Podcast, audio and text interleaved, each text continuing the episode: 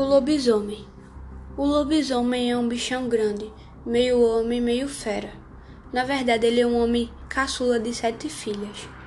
Nas noites de lua cheia, ele vira um monstro, arranca suas próprias roupas e dá um monte de nós nelas. Depois a sua pele vira do avesso e sai correndo de igreja em igreja.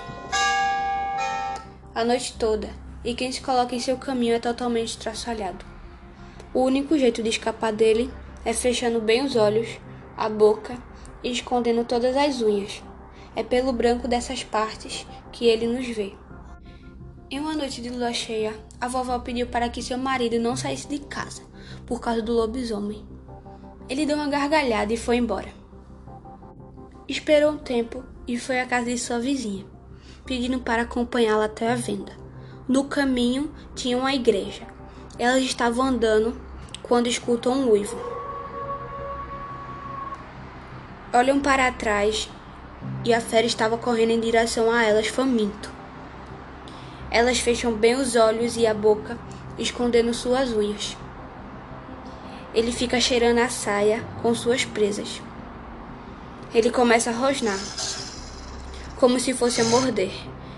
Mas ela fecha a boca e ele vai embora com um pedaço de sua saia quadriculada.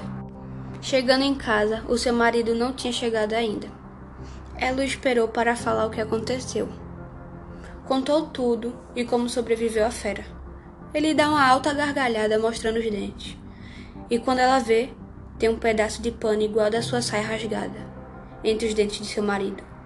Na madrugada, ela arruma suas coisas e vai embora. Nunca mais vista pelo marido que continua estraçalhando pessoas.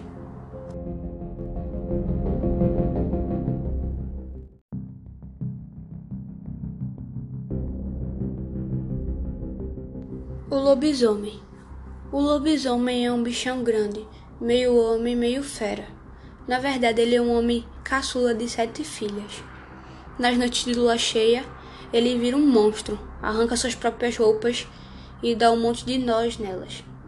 Depois a sua pele vira do avesso e sai correndo de igreja em igreja. A noite toda, e quem se coloca em seu caminho é totalmente estraçalhado. O único jeito de escapar dele é fechando bem os olhos, a boca e escondendo todas as unhas. É pelo branco dessas partes que ele nos vê. Em uma noite de lua cheia, a vovó pediu para que seu marido não saísse de casa por causa do lobisomem. Ele deu uma gargalhada e foi embora. Esperou um tempo e foi à casa de sua vizinha, pedindo para acompanhá-la até a venda. No caminho tinha uma igreja. Elas estavam andando quando escutam um uivo.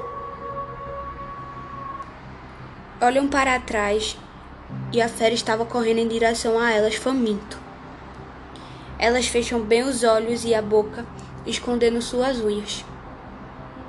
Ele fica cheirando a saia com suas presas. Ele começa a rosnar, como se fosse a morder.